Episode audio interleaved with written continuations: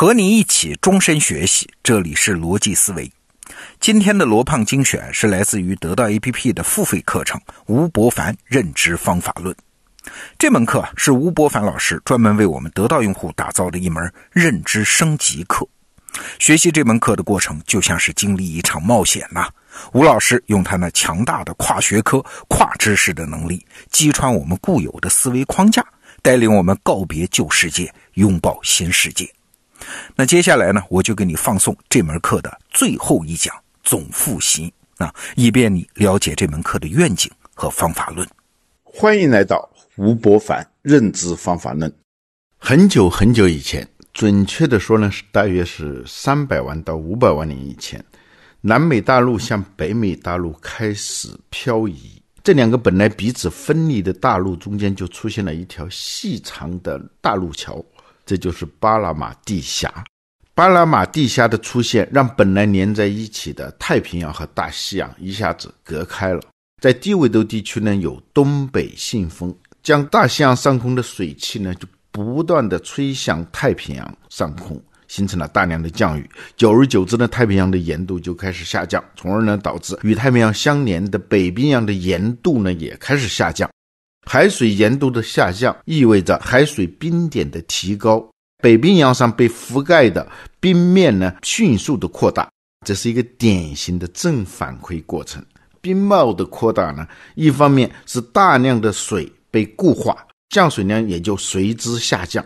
与此同时呢，冰帽的扩大意味着太阳施加在地球的热量被反射回太空，地球的气温就会下降，而气温的下降又进一步导致冰帽的扩大，进一步让地球的气候变冷，降水量减少。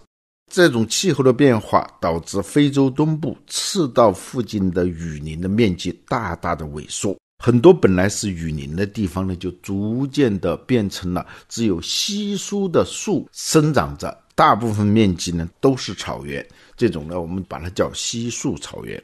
东非雨林分化为大片的草原和残留的雨林的时候，生活在雨林中的古猿也逐渐分化成两种：一种是在地上生活的猿，一种是仍然在树上生活的猿。当这些数量很少、身材只有一米出头的古猿从树上到地下生活的时候，一场可以用惊天动地来形容的蝴蝶效应就发生了。地球慢慢的进入到人类纪元，这是一个蕴含着多个宏大故事的一个原故事。首先呢，是一个关于母体和脱离母体的故事。雨林就是古猿的母体，在这个母体里，古猿感受到的是一种原始而混沌的自由，如同婴儿在子宫里头状态。当气候变化导致雨林的分化的时候。一部分迷恋母体、迷恋那种原始舒适区的古猿呢，随着雨林的退缩而退缩，继续过着混沌而舒适的生活。直到今天，他们的后裔们仍然滞留在那种原始的舒适区里头。与这些树栖的猿相比，那些脱离了雨林母体，在大草原上讨生活的兄弟姐妹们，生存状况可谓是颠沛流离，甚至是焦头烂额。从古代的神话到现代的文学和电影啊，脱离母体、脱离子宫的故事一再的出现。犹太圣经里头说，人类的始祖亚当被逐出伊甸园，以色列人在摩西的带领下逃离埃及，还有电影《黑客帝国》里头讲的，都是同样的故事，来自于那个最早的原故事。我们也可以把它看成是一个伟大的创业故事。可以说，这是所有创业故事的原型。一个很弱小的团队，从母体落草到危机四伏的世界，不仅食物匮乏，而且随时可能成为别的动物的食物。但这个奇特的物种最终从所有的动物中胜出了。当然，我们也可以把这个关于创业的故事看作是人类的一部认知的历史。我们曾经说过，对于一个创业企业来说，赚认知永远是第一位的。赚钱只是赚取认知的一个自然的结果。所谓创业，就是以极其有限的资源，凭着一个个非致命的失败，以尽可能快的周期赚取尽可能多的认知，将更新的认知迅速的转化为新的产品，拿新的产品与用户和市场对话，赚取新的认知。一个健康的创业公司啊，一定在普通的财务账本之外，还有一个清晰的认知账本，记录着公司最重要，同时也是最不容易看到的资产。我们不妨以直观的方式感受一下人类的这个认知账本。如果我们在大历史的时间轴上快退和快进，对比一下我们的祖先与我们的身体形态。和生存状况，我们就会发现许多意味深长的相似之处和差异之处。从猿到人，在体质上最重要的变化呢，不是脱毛、面相的变化，也不是身高，而是作为认知器官的大脑的变化。今天的人的身高大约是南方古猿的一点三倍，而脑容量呢，却是后者的三倍多。如果一群当代人时空穿越到东非大草原上，与我们的祖先相遇，他们很可能会注意到我们手里都拿着一样东西，这个东西就是手机，而他们每个人手上也拿着一样东西，这就是石器。这两样东西看上去是那么不同，但是他们不知道的是，我们拿的手机其实是一种特殊的石器。手机的核心部件芯片呢，它的主要的化学成分就是硅。石头的主要的化学成分也是硅，两者最大的不同是认知密度的差别。对应着石器的呢是芯片，对应着只有四百毫升容量的元脑的呢是一千四百毫升的人脑。今天当然还出现了第三样东西，那就是对标人脑，并且要超越人脑，用芯片造出的一种超级大脑，把它叫做硅基大脑。它要实现的是远远超出人的智能的一种智能，也就是人工智能。而这一切开始于一次意义重大的走出舒适区的行动，也是一场。与迷恋舒适区的同类的离别，进化心理学在提醒我们，不要忘了我们是从非洲大草原上来的。我们认知能力的形成的绝大部分时间都是在那里度过的。有一个叫稀树草原的说法，源于一次关于心目中理想住宅的调查。绝大部分的被调查者呢，对理想住宅的回答都是趋同的。房子要靠着小山而建，屋前呢要有一个水塘，有一两棵树冠很大的树，远处的广阔的草场上呢还点缀着一些稀稀落落的树。这意味着人类在稀树草原上漫长的生活经历已经潜藏在每个人的内心深处，成为人类的集体无意识。而当你在诉说自己的感觉、认知的时候，这种潜藏的集体无意识，就会让你感觉到这是你自己的认知。人类的认知能力是人类最重要的资产，人类的大脑才是真正创造这个世界的上帝。麻烦在于，这份重要的资产既包含正资产，也还包括负资产，它是需要妥善的治理和管理的。我们注意到，几乎每一种有影响力的文明都把治理人的心作为。最重要的训诫，佛教讲云何降伏其心，基督教讲你要保守你的心胜过保守一切，因为一生的果效都是由心发出。中国的王阳明呢，干脆把对心的治理比作评判，又比评判更难。除山中贼易，除心中贼难。蔡根谭呢，对心的治理比作齐家，内心的动乱就如同是家无主。而由家奴们来做主，几何不魍魉猖狂也？如果主人公能够保持清醒，独坐中堂，这些家贼就会变成家人。你会说，人是有理智的，人是不会听任各种的情绪、利益、立场的摆布的。但不幸的是呢，理智只是认知董事会里的一员，而且常常不是董事长。理智的角色更像是一个董事会秘书，一个带着公关使命、习惯于见风使舵的新闻发言人。他总是能很好的理解董事会和董事长的意图，总是能高效率的获取各种有利于上峰意图的论据和说辞。我还多次引用过帕斯卡尔说过的例子：一块木板放在地上，你可以在上面跑步，甚至翻跟头。但是呢，如果把它放在两栋高楼之间呢，你往往连在上面缓缓挪步都不敢，哪怕你的理智反复告诉你这根本没有危险。这说明啊，在恐高症面前，理智的功能会大大的萎缩。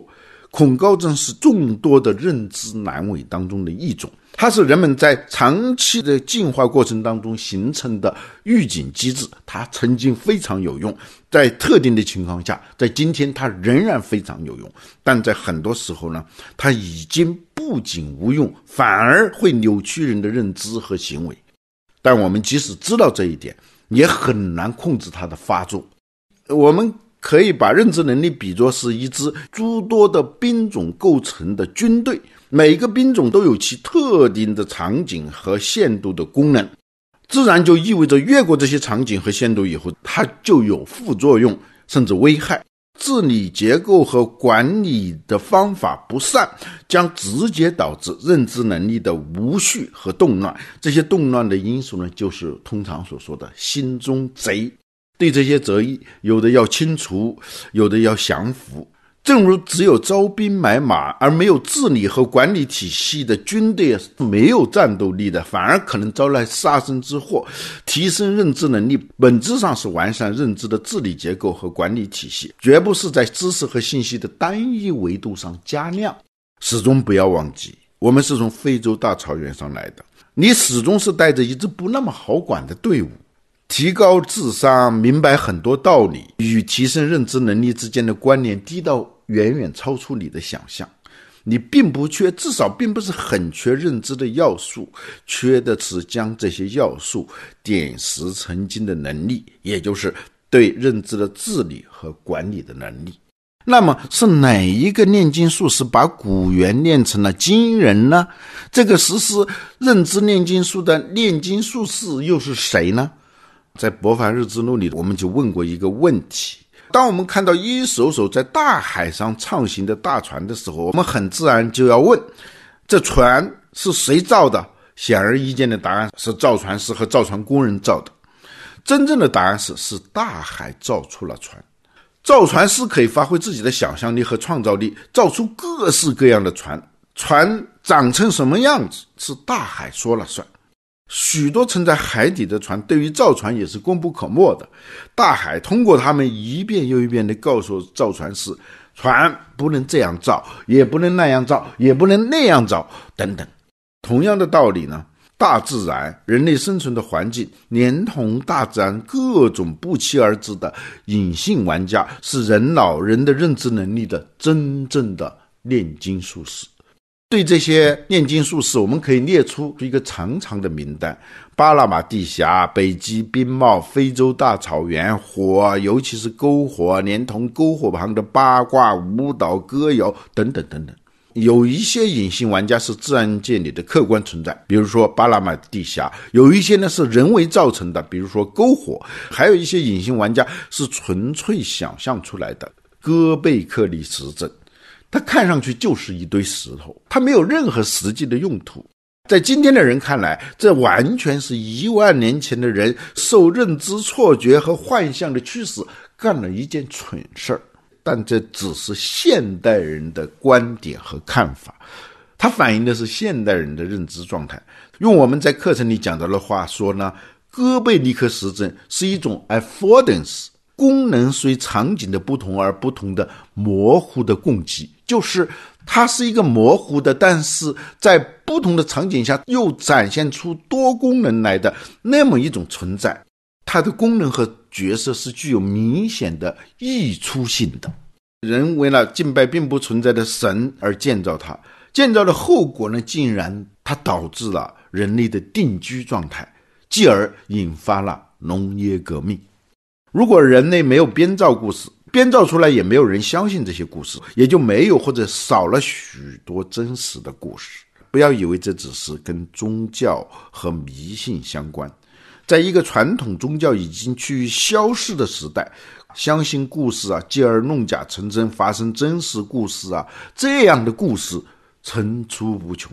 大家都需要银行，都相信银行，也就有了银行。但如果当人们不相信这个故事的时候，那就会出现挤兑潮，故事呢就只能是一个故事了。信心比黄金还宝贵，这不是一句空话。信能够点纸成金，不信就能化金为纸。普鲁塔克说啊，人的心灵不是一个有待注满的器皿，而是一团有待点燃的火焰。一个人的真正的认知之旅与人类的认知之旅是一样的，它不是囤积认知、制造认知，而是让认知发生，不是 make things，而是 make things happen。如果你仍然只是在搜罗、囤积认知，那证明你还没有上路，没有找到能牵引、承载你前行的隐性玩家。好，内容听完了，我是罗胖。我自己啊是边更新边学习，花了一年的时间学习完了吴伯凡认知方法论这门课。现在这个大工程终于竣工了，我也推荐给你。下周日啊，也就是二零一九年的四月二十一号下午两点半，我们在北京的中粮置地广场给吴伯凡老师办了一场这门课程的竣工典礼。吴伯凡老师会在现场做一场硬核讲座。现场呢，我们邀请了五十位订阅用户到场观礼，得到直播间也会全程直播，欢迎你到时候来收看。我自己是有一个小小的心愿啊，希望到那天的时候呢，认知方法论这门课的用户能够突破十万人。在那天的活动现场啊，这个数字也算是送给吴老师的一个小礼物。那如果呢，您是吴老师的用户，觉得这门课程真的好，对你真的有帮助。那希望你也帮我们一个忙，把这门课程推荐给你身边的朋友，成全我们这样一桩小心愿。那一天十万用户，恳请您的支持。好，罗胖精选，明天见。